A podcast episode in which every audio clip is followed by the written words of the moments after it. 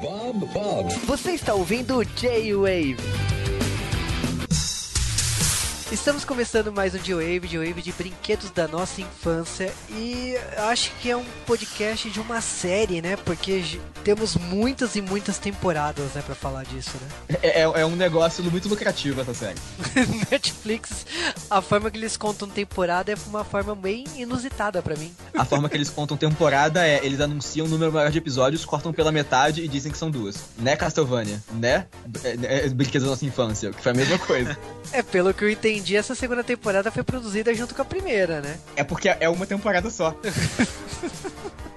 Mas a gente vai falar da primeira temporada, que são os primeiros quatro episódios. E como vocês já perceberam, o podcast tem o Rony Pedra, especialista em muitas coisas. e, e, e nada ao mesmo tempo. Melhor tipo de especialista. O que mais tem na internet é isso, então a gente tá de boa. Então. Pois é, aí a gente tá na internet, então a gente tá no lugar certo. É claro. E o outro especialista também sempre presente aqui no G-Wave, o Dash. Mesma coisa, especialista em tudo e ao mesmo tempo em nada. Ah, cara, especialista a gente brota, cara. Tipo, a gente cria, dá termo. Então, agora apresentado todo mundo, a gente volta daqui a pouco para falar da primeira temporada de Brinquedos da nossa infância.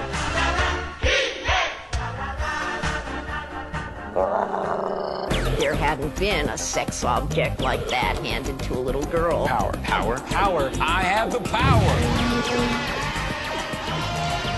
It was a very impressively beautiful toy. When the first boxes were delivered, people were literally attacked. People dove into the boxes. Toys were just so cool at the time. I was immediately blown away first time I saw it. The workmanship in this stuff is unparalleled. We opened the door where kids could imagine doing all sorts of things. Ruth was onto something that literally changed how children play forever.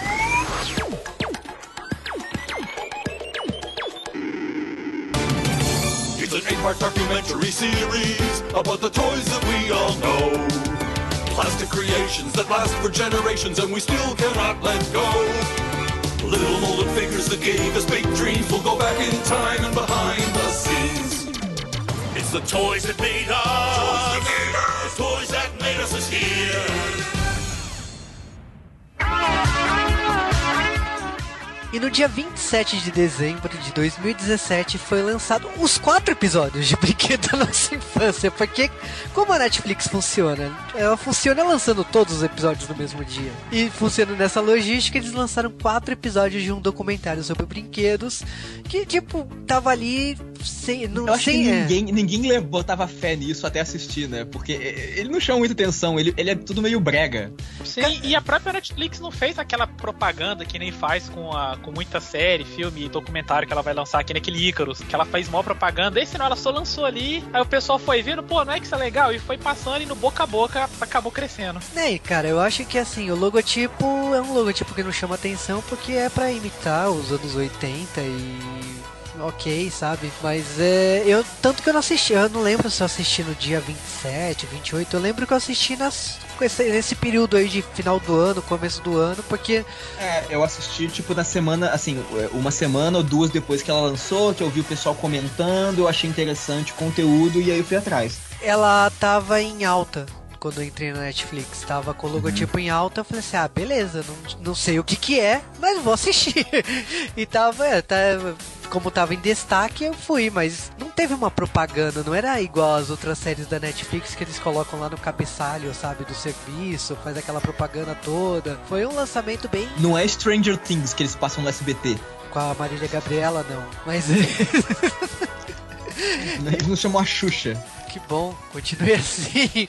Podiam chamar a Xuxa pra brinquedos da nossa infância. Mas, ó, a gente tá falando dessa primeira temporada. Nessa primeira temporada teve quatro episódios. E nessa, nesses quatro episódios, lógico, tudo foi produzido ao mesmo tempo. Dá pra perceber quando você assiste tudo na sequência. Você percebe, opa, chamaram o mesmo profissional para participar dos dois episódios. E deu pra perceber que ele gravou tudo no mesmo dia, né? Mas a. Uh, é sobre Star Wars, Barbie, He-Man e Gina Joy, que aqui no Brasil o pessoal tá mais acostumado com comandos em ação, né? E eu acho que, assim, é, apesar de ele ser muito baseado na, na, na infância das crianças americanas, né, dessa época, algumas, alguns dos produtos resvalaram aqui também. Sim, eu acho que ele começou bem quando ele começando com Star Wars, porque ele mostra toda uma história de uma indústria que não estava preparada para o sucesso do Star Wars. A gente já gravou o podcast do, do primeiro filme e é interessante que tipo assim não se sabia como fazer os brinquedos e é um documentário muito bacana de toda forma de fechar um acordo, um acordo, aliás, muito mal feito, por sinal. É, mu é muito bom, né? Tipo, porque é sobre licenciamento, né? A primeira parte deles. Aí, então, é, você entender como é que isso funciona é interessante, assim, com, com franquias grandes, etc. Sim, porque é aquela coisa, né? A gente sempre vê o quando dá certo, quando já, tipo, já passou, já deu certo e todo mundo conhece. Mas agora, você pegar e ver os caras explicando que ninguém levava fé, que eles foram numa empresa falida praticamente, para essa empresa pegar e aceitar fazer os bonecos é, é impressionante. É, é, porque, é porque geralmente brinquedo de, de filme não dava certo. Geralmente eles procuravam brinquedos de séries de TV ou desenho animado, sabe? Que eram coisas contínuas que eles iam conseguir vender isso por mais tempo. O filme ele é muito. É, ele fica exibido pouco tempo em cartaz e, e morre, sabe? Depois ele vai pra locadora. Mas ele morre depois de um tempo. É, e tem duas coisas muito legais que Star Wars trouxe. Primeiro que foi os bonecos que não seguiam padrão, né? Naquela época não tinha esse negócio de padrão, então a raridade depende de qual edição que esse boneco saiu, porque tinha cores diferentes, o boneco ele derretia com o tempo, ele ficava deformado com o tempo. Então foi uma série de problemas aí. Como a Fran ninguém estava esperando o sucesso do Star Wars, o que é importante né, lembrar da época é que eles inventaram a pré-venda. Hoje é uma coisa super normal a pré-venda, tanto digital como física, mas quem inventou a pré-venda foi os bonecos do Star Wars. É, eles tinham pouquíssimos bonecos da linha disponíveis e eles prometiam mais é, é, maior variedade na linha é, nos meses seguintes, né? Eles, mas eles tinham que estar com os personagens principais para vender pro, ao, é, a tempo do Natal, né? Eles tinham, eu acho que era o Luke, Luke Leia, é, mas era, era um conjunto super simples e tinha um, um, papelão com ali listando os outros, sabe, para você fazer a pré-venda, sabe? Pra pré-compra, no caso. É, você podia levar a caixa para casa e você sabia que no Natal você trocaria pelo boneco e tal. É muito legal porque hoje banalizou a pré-venda, tipo, pré-venda de DVD, de é Blu-ray. É tão banalizado que a gente tem Kickstarter hoje em dia. Exatamente, mas é não existia. E quem trouxe foi o Star Wars. Lógico, é uma movimentação financeira absurda e, tipo, mudou todo o mercado, né? E a questão dos bonecos também, né? O lance é que, é tipo assim, o George Lucas, ele tava bem preocupado com o lance do licenciamento e se ia dar certo isso e tal, tanto que foi um acordo muito esquisito, né, para poder eles terem o venderem, passarem os direitos do venderem os direitos do Star Wars para poder fazer os brinquedos. É, tinha um acordo lá de, ah, não era nem de porcentagem, era, ah, só me dá essa, esse saco de dinheiro aqui, você faz o que você quiser. É, tanto que ele tava doido que vencesse e caducasse o acordo, coisa que aconteceu. Depois que Star Wars passou a dar certo pra caramba, aí ele ficou preocupado com esse esse, é, é, esse contrato esquisito que ele tinha feito antes. É, cara, quando você tá no escuro, né, você aceita qualquer coisa, né? Depois que dá certo, cara, aí você percebe a merda que você fez, né? Então... Né? Depois é Jar Jar Binks. Mas o, eu acho o legal disso tudo é que é um documentário de acho que uns 40 minutos, né? E é muito legal uhum. você analisar todo o mercado de Star Wars e o quanto isso mudou. Outra coisa que mudou foi a questão do tamanho do boneco, né? Porque com Star Wars a gente percebeu que o mercado mudou. Até então os bonecos para garotos eram do tamanho de uma boneca da Barbie. E o Star é, Wars. Eles eram bonecos muito grandes, mas é. O, como a empresa que estava produzindo não era uma empresa que estava indo, sei lá, tão bem das pernas assim, eles tinham que reduzir, né? É, detalhe dos bonecos e o tamanho deles, né? Então foi a forma que eles arrumaram de poder simplificar isso e baratear os custos de produção. Somando isso, eles estavam querendo, estavam naquela ideia de fazer os veículos também. Como é que eles iam fazer um boneco, um boneco grande caber dentro de um veículo? Você tem que fazer um veículo enorme. Então, para fazer um veículo pequeno, faz o bonequinho menor ainda. É, e exatamente. O acordo é tão mal feito que, tipo assim, várias coisas eles inventaram como boneco, mas nunca existiu nos filmes. Então tinha motos. É, porque tem muita coisa que, tipo, é, e eu acho que eles não tinham muito acesso, né, às coisas do. Aos, às coisas de produção, né? O George Lucas ele, ele meio que mantinha meio escondido. Só, isso só foi mudar depois que os brinquedos deram certo. Né? Mas no começo aí a galera tinha que começar a criar uns brinquedos do nada, sabe?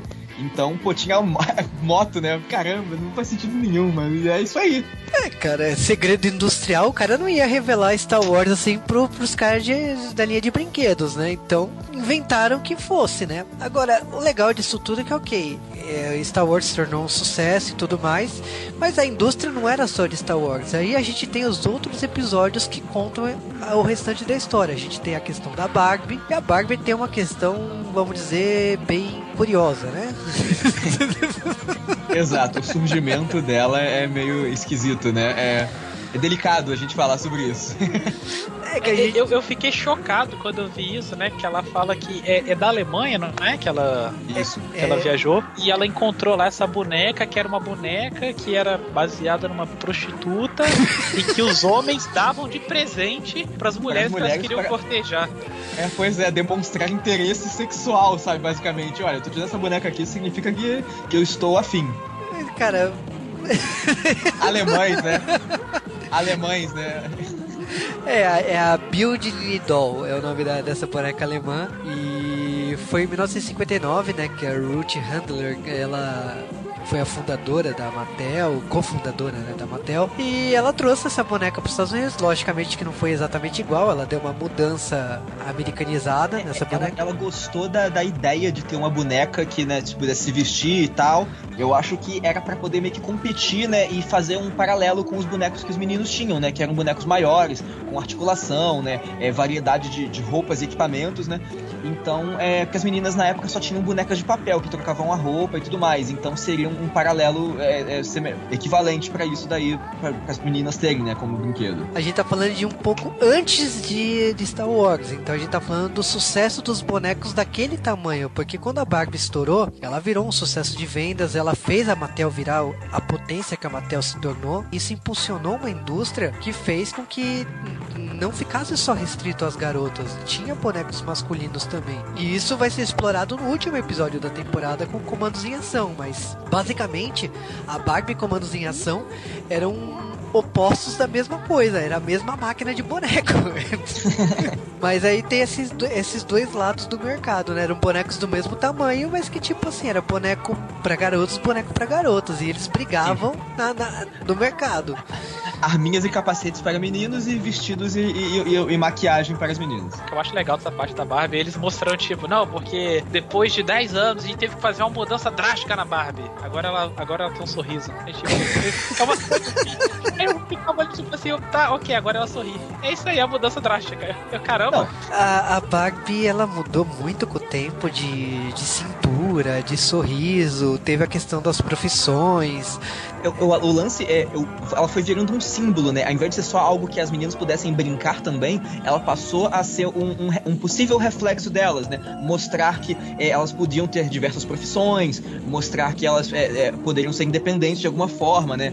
reflete diversos momentos, né, da sua época. É sim, ela virou um reflexo das conquistas delas, né? Tanto que, tipo, teve Barbie astronauta, teve Barbie de tudo, né? Mas o. Eu acho que assim, Barbie teve é, auge, teve decadência, o documentário fala isso, fala da, da expulsão da, da cofundadora, depois quando chamam ela de volta, falam da questão do, do cara que ficou cuidando da franquia, que ele tinha problemas sexuais, né? De tipo, ele, ele gostava de sexo e aí e tinha e fazia uma série de aventuras aí no apartamento, na, na mansão dele e tal. Então tinha um castelo, né? É tipo, o cara era muito excêntrico. E, e uma parada é que assim, é, assim, a Barbie ela foi meio que criada, né, por, por tipo assim, é, um cara e a mulher, só que esse cara, né, o esse excêntrico aí, ele, ele era muito bom com questão de mecanismos e inventar, sabe, coisas. Então ele criava uns gimmicks que chamavam atenção pros bonecos, sabe? A questão de como é que a cintura dela funcionava, é, a, questão, a questão de, de como é que o, o, a dobra do joelho dela, né, funcionava na época, porque eram as coisas que outros brinquedos não tinham. Então era algo que chamava muita atenção na linha da Barbie. Exatamente. E eu comparo muito com a história da Apple, sabe? Você tira o criador, a empresa vai para pior e você chama o criador de volta. A história da Mattel é bem parecida nesse ponto. Quando eles trazem a Ruth Handler de volta. E eu acho que é muito. vale a pena assistir. Estamos em 2018, não tem que ter preconceito nenhum, né? Pô. não, eu tô falando que, tipo assim, existe pessoas e pessoas. Não estou falando de mim. É só porque a gente tá, a gente tá falando, assim, pra, pra várias pessoas que podem, às vezes, ah, bater o olho e torcer o nariz no primeiro momento. Mas, pô, tá falando, pô, dá uma chance aí que não tem nenhum motivo para você não assistir esse episódio. É, exatamente. Aí, tanto que a gente vai no, falando nessa questão de público de meninos e meninas, né? A gente vai pro um episódio do He-Man e eu acho que é um, um episódio fantástico porque fala dos dois públicos, né? Que o, o He-Man, ele foi criado, no, existia aquela lenda urbana da questão do Conan, né? Que uhum. eles fizeram os bonecos pro Conan o Bárbaro, perceberam que Conan o Bárbaro era pesado demais e decidiram mudar de última hora pro, pro que virou o He-Man. No documentário eles não tocam nisso, não dessa maneira, eles preferem falar que, que He-Man foi inspirado no, no Flash Gordon, ele foi inspirado em outras coisas ali que existiam. Fantasia naquele... espacial, assim. É. Então eles, eles foram para esse caminho. Eles não tocaram na lenda urbana que gente, todo mundo fala do, do Conan Bárbaro, que foi um fracasso, e por isso que eles tiveram que criar daquele lugar a história do He-Man, né? Mas o, o documentário é muito legal porque ele vai explicando toda a criação dos bonecos. Você percebe que ele tem uma linha de raciocínio que vem lá do Star Wars, de fazer bonecos daquele tamanho. E tipo assim, o mercado já tinha se criado com Star Wars, então o He-Man veio para concorrer e pegar mercado e pegou esse mercado todo. E, e, questão, de, questão de marketing, né, que eles abordam no, no episódio do He-Man, é que é, falam como, como as, as estratégias para poder penetrar no mercado, né? Porque, beleza, você tinha aquela linha de brinquedos, mas é, ele não era uma linha de brinquedos que era de um filme, de um desenho animado, de nada. Então eles é, venderam a ideia de que os brinquedos viriam com histórias em quadrinhos para poder apresentar os personagens e aquele universo. Sim.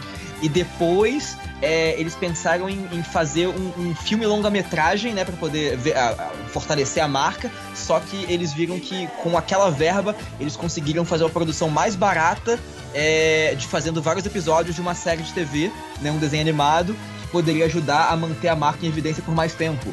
É, eu acho engraçado que essa parte, como é que o negócio é totalmente sem planejamento nenhum e foi quase sorte, né, o remake. Eles chegam para apresentar, ah, mas quem que é esse boneco? Aí chega lá pros caras, não, mas eu não te falei, a gente ia fazer uma história em quadrinhos. Os caras, ah, vai vir história em quadrinhos junto com os, com os primeiros bonecos? Não, vai, vai vir. Aí sai de lá, então, a gente precisa fazer história em quadrinho. He-Man só deu certo por vários blefs. Exatamente, pior que é isso mesmo. É, você sabe que indo em sebo eu consegui ler essas revistas do He-Man. Eram umas revistinhas pequenininhas. Não era menor é, que. Coisa, acho, é, eu acho que era coisa, tipo assim, de cinco páginas, né? Era um negócio bem curtinho, né? Né, e tipo, era do tamanho que cabia dentro da embalagem do boneco. Então era uma revista bem menor que o formatinho. E ela. Eu consegui ler algumas delas e, tipo assim, as origens. Vinha a origem de cada personagem. E não batia com o desenho animado. Era outra coisa. É, eles, eles, fizeram adaptações, é porque até eu acho que pra ser um, um, algo, algo um pouco mais infantil no desenho animado, né? É, que depois fizeram o desenho animado e, tipo, fiz, pensaram em outras coisas. Não encaixava, sei lá o que aconteceu, mas não, não foi aquilo. E o, o filme foi aquele fracasso, porque usaram 7 milhões, né, pra fazer. Foi uma coisa ridícula aí. Mas eu acho que o, o legal que, é da lição do He-Man, primeiro que eles perceberam o fracasso que foi o, o marketing do He-Man. Eles perceberam que, tipo assim, a série foi lançada e a série saiu a primeira temporada, a segunda temporada, a terceira temporada, a quarta temporada, só que eles começaram a lançar outros e outros bonecos. Eles se esqueceram dos protagonistas. E um do, dos problemas do He-Man na reta final da, dos bonecos foi que não tinha mais o He-Man e não tinha mais o, os protagonistas. É como você, como você vai fortalecer a marca se você não tá vendendo o protagonista mais, sabe? Eles parece que foram fazendo mais e esquecendo da base público do He-Man, eles descobriram que 20% dele era garotas. Como você tinha uma época que a Barbie não estava vendendo tanto, chamaram a divisão da Barbie para trabalhar no, na, na parte do He-Man. E aí tivemos She-Ra. Aí, aí, aí, aí tivemos She-Ra, que foi um He-Man de saia, né? E aí, desculpa falar isso, mas é isso. É, não, se você, a gente for é, é, reduzir, é, é, isso. Eu sei Simplificar, que... é isso aí. Então, porque, tipo assim, He-Man era um desenho pra macho, né? Podemos dizer assim, né? E She-Ra era, era isso. Com saia. É, era pra ser uma versão levemente mais elegante do He-Man, mas é, em sua essência era a mesma coisa, sabe? Eu até curtia. É engraçado que, a, a apesar disso tudo, She-Ra, ela tinha um, um, Pelo menos um início de série, não sei se vocês lembram, mas o início da série da she é uma parada bem mais adulta e sombria que He-Man, assim, tipo, nem parecia que era um negócio pensado pro público feminino, porque ela, não sei se vocês lembram, mas ela começa como vilã num negócio, assim, e você fica tipo, que? Meu Deus. É, eu não, eu não tenho memória tão... É, então, a personagem da Shira quando ela foi levada para pro outro planeta lá, pra outra dimensão lá, ela é vilã mesmo, tanto que tem o filme A Espada do Poder, que é quando o He-Man traz ela de volta, ela vira uma guerreira da justiça, que é a Shira e tal, mas... Olha, eu não, eu não lembrava disso mesmo. Então... não mergulho, não mergulho, tá? Mas a... Então, então é isso aí, né, Juba? A Espada da Justiça, né? Entendi. Mas a, a Shira é legal disso que realmente tava vendendo horrores He-Man e eles fizeram uma versão para garotas porque tinha esse público pronto aí. Eu acho que é igual Dragon Ball. Dragon Ball quando chega na fase Z, eles descobriram que um público enorme de garotas lia o Dragon Ball, por mais que seja uma revista de garotos. E aí elas o, comendaram pro Toriyama criar um, um personagem masculino que atraísse o público feminino, que foi o Vegeta. Eu achei, acho bizarro essa informação, porque eu acho que o Vegeta não tem nada para atrair o público feminino, mas enfim. Olha, né, se você for parar pra olhar, né, tipo assim, o, o, o, o Japão, o Japão culturalmente, né, ele sempre foi muito machista e tal. Então provavelmente isso era algo aceitável e até um traço gostável, né? É. Sim. Aquele é Agora... é terrível, é uma merda. Sim, mas né, é, era um produto de seu tempo. Sim. É, bem isso. Agora que eu, nessa, nessa parte do He-Man, assim, você vê aquela parte que você fica. Uh, é na hora que eles chegam. Você vê a quantidade de decisões erradas que eles tomam ao longo da, ao longo da produção de brinquedos, porque aquela coisa. Você vê que é, é, uma constante em toda a série. É que como que o negócio falha? É que, tipo, eles. Ah, esse ano a gente faturou um milhão, não. Ano que vem tem que ser dois. Quatro, é, é só mais, mais, mais, mais. Eles não pensam em tentar manter. Então chega uma hora que satura. Aí o que eles falam, ah, mas na real o que aconteceu? Não, as decisões erradas não tem nada a ver. Na é porque inventaram a Xirra, aí ficou sem graça. Os meninos não queriam brincar porque tinha uma menina no meio assim. Aí você fica, uh, ok, cara, ok.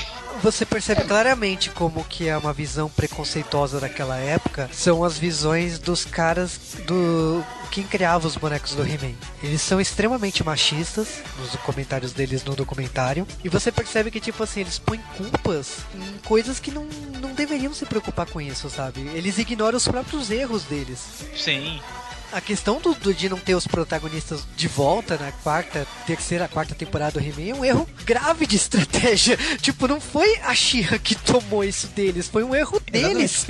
Como que, como que isso funcionaria melhor?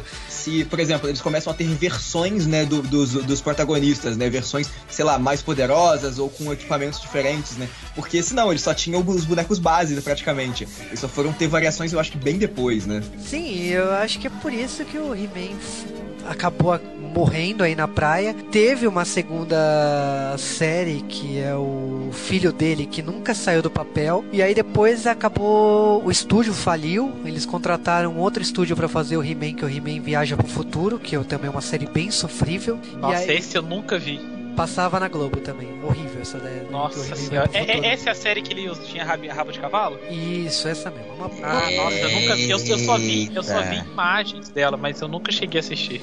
É, então, passava na Globo aqui também. E aí a gente tem no começo de 2000, quando a Cartoon, né, apresenta a nova visão do He-Man, que foi uma série bem decente do, do He-Man. Foi uma série muito boa, mas. Essa não... série, essa série do He-Man que você tá comentando mais nova da Cartoon é aquela que quando veio pra cá eles obrigaram a usar os nomes originais. Aí o. Aí o He-Man ele lutava contra o Skeletor e ele Sim. tinha o, o Barrel Cat.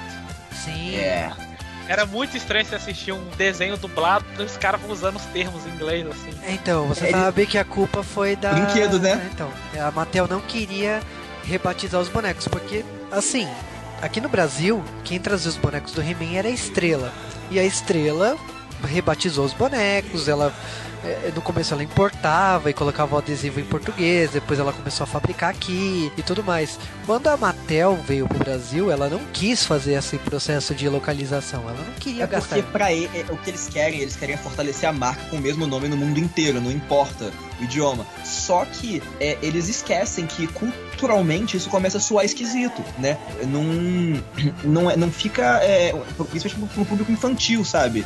Isso não, não fica é, natural pra eles. Exatamente. Sim. Então- É, porque, sei lá, eu- achava estranho quando eu vi esse desenho, porque que nem eu falei, pô, chama ah, o Battlecat, aí aparece lá o, o, pessoal, o, o Man of the Arms, assim, eu, eu só achava aquilo extremamente bizarro.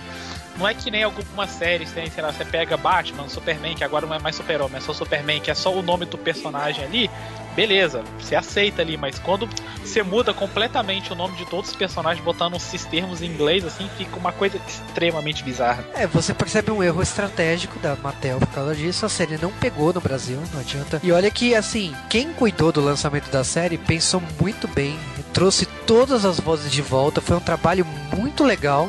De, de localização aqui no Brasil, de resgatar todos os, os dubladores dos anos 80 que fizeram He-Man e tal. Em compensação, a Mattel falhou nisso. Tipo, podia ter deixado uma, os nomes originais, os nomes que foram lançados na época e teria funcionado. são esses nomes que, te- que, que tem é, é, força aqui, não são os novos nomes. Sim, foi uma, foi, foi uma burrice, é, mas aí foi uma burrice local. Eu acho que é por isso que pouca gente sabe desse, desse negócio e por isso que o desenho não pegou e infelizmente morreu na praia. E eu acho que durou duas, três temporadas e aqui no Brasil não, não pegou. Não adianta que tipo assim, ah, aquele desenho é legal, mas quando o pessoal lembra dos nomes e tal, o pessoal já esquece, sabe? Ficou só na intenção, sabe? Então deixa pra lá, né? E aí a gente tem o último episódio, que é o episódio do Comandos em Ação, que eu acho que é legal assim. Lógico, o documentário ele foca no público americano, porque ele foi pensado pro público americano. E pra nós a gente tem uma questão especial, porque aqui ele foi todo adaptado, né? Como Comandos em Ação, né? Não é de Joy. E aí a gente tem a questão de mudança de nome, né? Porque aqui veio com a parceria da, da Hasbro com a Estrela, depois a- em 2000 em 2001 mudou a Gulliver trouxe os bonecos quando a licença venceu e Expirou, depois sim. expirou, depois a própria Hasbro trouxe. Então, tipo, muitas coisas aconteceram aí no Brasil que logicamente o documentário não toca nisso, mas eu acho que o legal é que assim, não foi a minha geração, mas a geração do meu, do meu pai, dos meus tios que teve o Falcon. E eu, eu não imaginava que o Falcon tinha evoluído pro comandos em ação. Então é uma Eles parecem coisas diferentes, né? Eu falo, não, são produtos de épocas diferentes, né? Tipo assim, o Falcon faz mais sentido pros nossos pais, né? E o Comandos em Ação pra, pra gente. A gente não, não tem ideia que eles, que eles têm. É uma, são, são, é é uma parada evolutiva. É, é muito engraçado que quando você vê numa exposição de brinquedos, acho que foi no CCXP mesmo que eu fui na Estrela e vi o Falcon com aquela barba e tal, e tipo assim, você tá acostumado a ver o Ken com a cara limpa, né? Então você vê o Falcon com aquela barba e fala assim, nossa, mas que boneco estranho, sabe? Desse tamanho, com barba. Porque você pensa pro público feminino, você não pensa pro público masculino. Aí você, você vendo esse documentário, ele é muito legal que ele explica como que os bonecos eram em 64 e como eles evoluíram, né, com a chegada do Star Wars. Eles, eles mudaram, né, eles encolheram de tamanho em 82 e que que passou a ter muito foco nos veículos, né? Exatamente. Você percebe isso, né? Que foi um dos motivos dos bonecos Star Wars serem pequenos. É, e que virou esse sucesso todo que, tipo assim, veio o desenho animado. Eu já lembro da, da época do desenho animado, porque o Comandos em Ação junto com o Rambo, que também. Eu não Uhum. entendo porque fizeram um desenho animado do Rambo, mas. Pois, Rambo é um negócio extremamente violento, não tem nada a ver com o público infantil, mas eles fizeram, conseguiram fazer um Rambo family friendly pra época. Sim, eu tive os bonecos de Rambo também, mas. Eu também. eu não lembro de ter assistido os filmes na época, eu lembro dos desenhos do Rambo. Eu fui que assistir Sim, Rambo aquele, de... aquele desenho do Rambo lá que ele tinha um ringshin lá, toda hora que ele ele botava faca, botava faca, falei, caramba, agora vai fazer uma coisa. Aí começava a dar chute, soco, cabeçada nos caras, tipo, tá, essa faca e essa metralhadora pra quê, cara? Ah, meu Deus, essa época onde as pessoas adaptavam coisas extremamente mais 18 para, para PG-13. É, peraí, peraí, você fala daquela época, mas o novo desenho do Tartaruga Ninja é bem isso, tá, cara? Que eles trazem Sim. as armas e eles, eles usam as armas de uma forma totalmente errada. Não é a arma. A arma das, da- das Tartarugas Ninja não foi criada pra ser usada daquele jeito que o desenho animado novo mostra. mas o. Acho que o Comandos em Ação segue essa filosofia de. De brincar, de ah, assim, ah, tá carregando uma arma, mas não se usa a arma desse jeito e tal. E eu acho que, assim, lógico, é interessante, é, mas dos quatro episódios eu acabo, para mim acaba sendo mais fraco, porque eu não tenho esse apelo tanto com a franquia, né? Pelo menos pra mim. É, sim, não tive boneco e tal, nu- nunca apelou muito pra mim o Comandos e Ação, o G.I. Joe. E atualmente o contato que eu tive foi com os filmes lá, aquele o mais atual com o The Rock lá. É, eu eu assisti na, na época, né? Eu gostava, porque era legal, você tinha muita variedade de personagem, muito equipamento, muita coisa, então assim, é- é, tinha um apelo muito grande. Eu tive alguns, é, poucos bonecos e tal, e eu tive um veículo só, era tipo um, um tanquezinho simples lá e tal, porque era caro pra caramba na época, mas é, era muito legal, porque assim, todo mundo gostava de juntar os brinquedos pra poder fazer realmente uma super brincadeira de comandos em ação com um monte de veículos e um monte de bonecos e etc. E botar aquele bando de, de, de soldados contra terroristas e com muito, muito coloridos.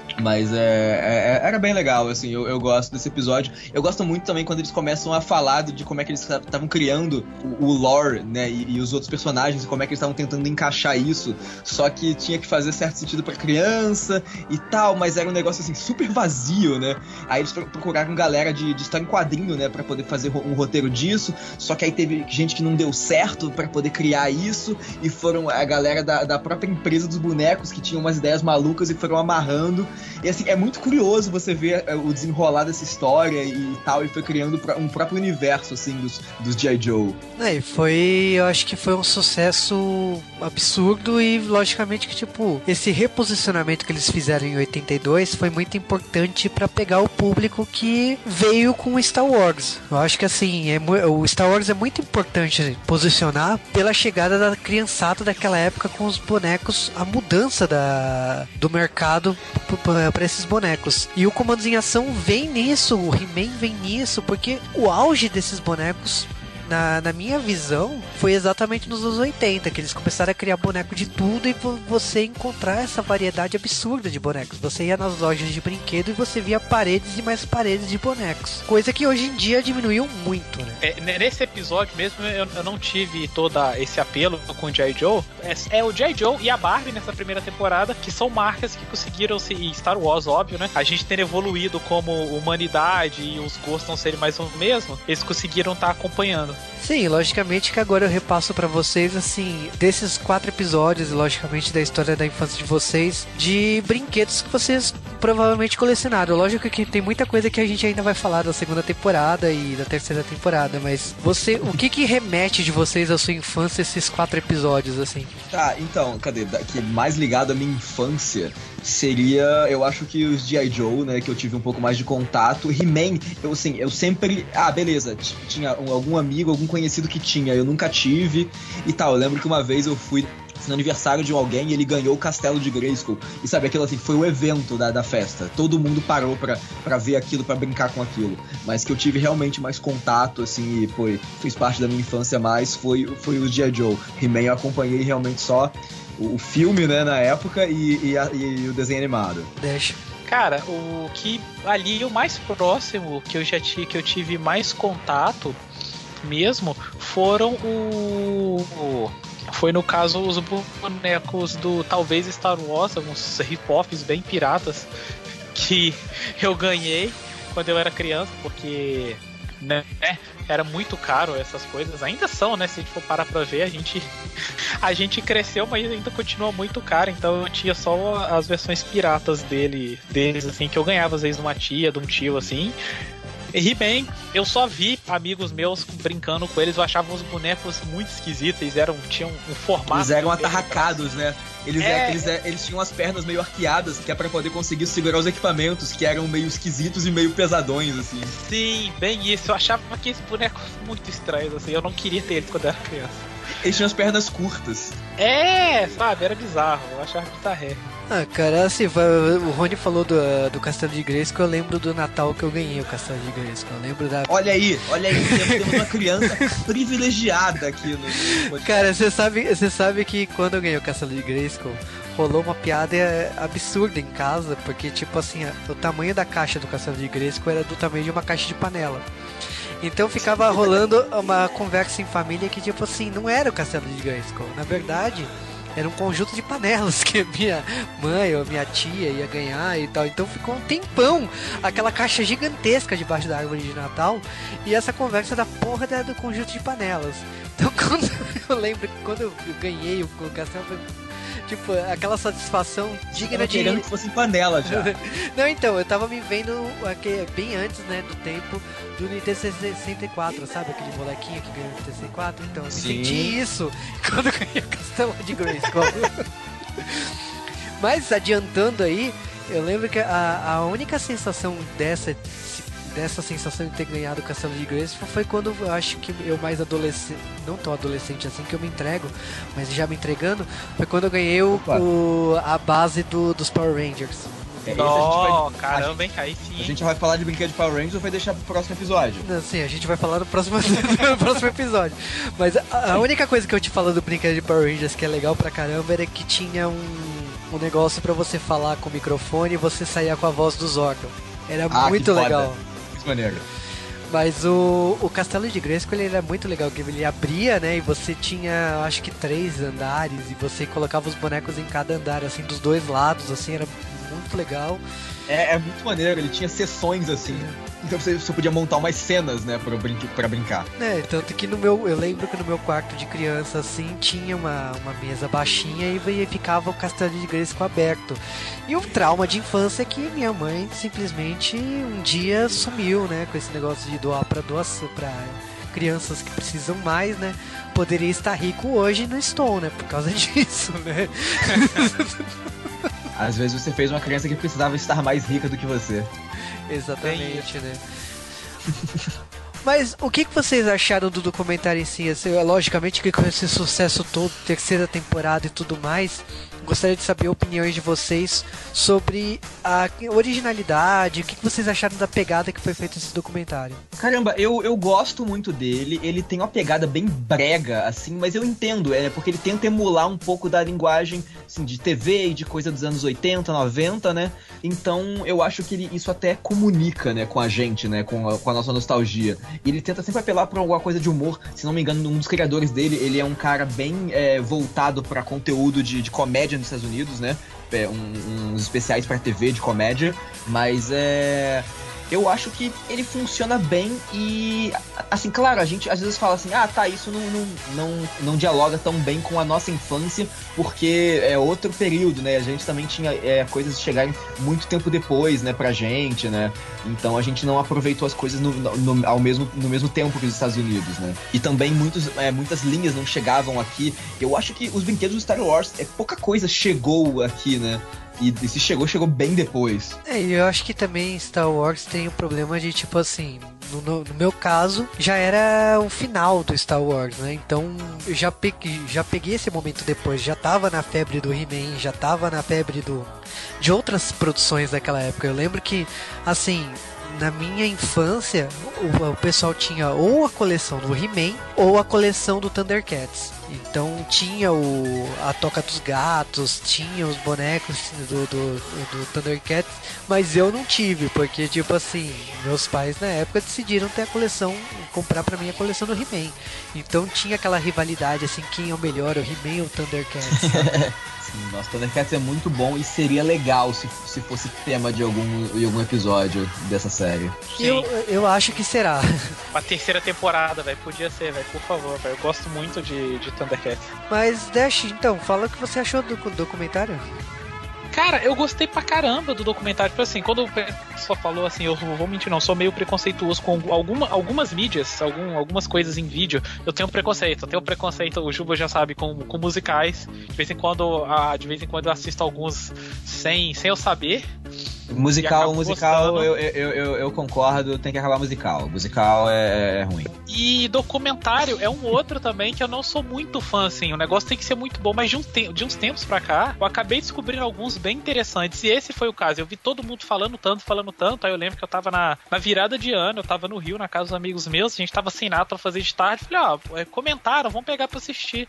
Aí a gente viu o episódio de Star Wars e, assim, passou voando o tempo, assim. Eu falei, caramba, nossa, interessante. Foi daí que eu peguei o resto para assistir, porque você não vê o tempo passar. É tão bem editado, os caras conseguem fazer uma dinâmica tão interessante que você não vê o tempo passar. Não fica aquela coisa ma maçante e chata. Os caras têm um jeito bem interessante de te passar informação.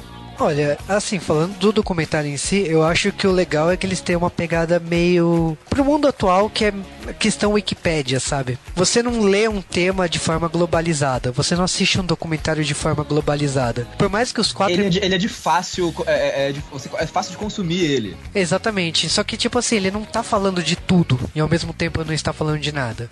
Ele tá falando. Ele, ele se organizou em quatro temas. Lógico que depois se abre um leque que no atual momento já são 12 temas, mas ele se desenvolveu como o Wikipedia é, tema por tema, só que todos eles conversam entre si porque estão falando do mesmo universo. Então, quando você gosta de um tema, que nem você está no Wikipedia, você vai clicando e lendo, lendo, lendo sobre um tema e você vai, entendendo tudo ali de um universo compartilhado, podemos dizer assim. E o documentário ele foi construído assim, por, por abas, né? E eu, eu acho que é assim que o mundo atual funciona. Eu acho muito mais fácil você entender e aprender um tema dessa maneira. Então, assim, eu tirei o chapéu do documentário da forma que ele foi pensado, que ele foi pensado exatamente lógico, para a geração daquela época, mas é a geração de hoje em dia, que é a geração Wikipedia. Não sei se o Rony concorda comigo. Não, não, eu, eu, concordo sim, eu concordo sim. Achei que você fosse falar mais alguma coisa, perdão. é, é, é, mas é isso. É outro, tem outra produção que tem, a gente tem na Netflix que é, ela tem uma abordagem semelhante, que é, eu acho que é Explicando as Coisas, eu acho, o nome, o nome da série. Mas ela tem uma abordagem semelhante. Ela pega um tema e explora ele num, num tempinho curto, assim. É, ele, você olha, ele até tem, um, tem uma cara de vídeo de YouTube, mas ele é bem interessante pro, pro padrão, assim. E é, é, é, legal, você, você para, você assiste um por dia, você é, é fácil de você consumir, de digerir aquilo e não é algo. E a linguagem dele é simples, né?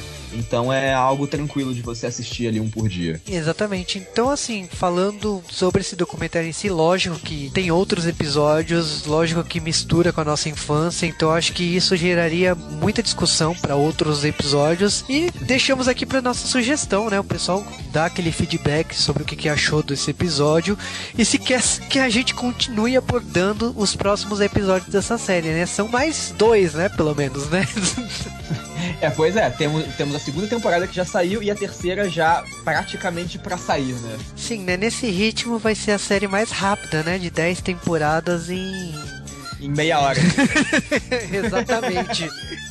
Então, essa é a nossa sugestão, né? Assista, né? É só clicar no link no podcast e vocês entram direto no documentário, né? Pois é, é, é bom, é fácil assistir. Tá dublado também, se você quer, quer, quer alguma coisa mais tranquila, para não precisar ler legenda ou se preocupar muito com isso, sabe? Prestar muita atenção, deixar só rodando ali do lado e pescando de vez em quando.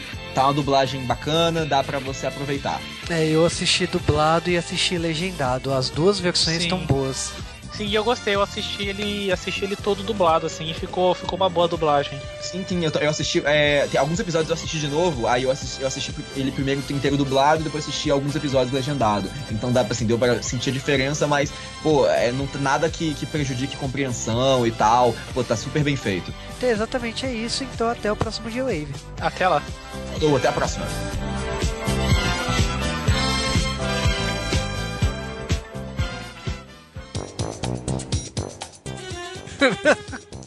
Olhei rápido assim e eu acho que a gente quer sim. Gravação Brinquedos da Nossa Infância 10 segundos. E estamos começando mais um G-Wave, G-Wave de nossos brinquedos da nossa. Eita, errei tudo, peraí. brinquedos da nossa infância. Ainda bem que isso não vai para a versão final.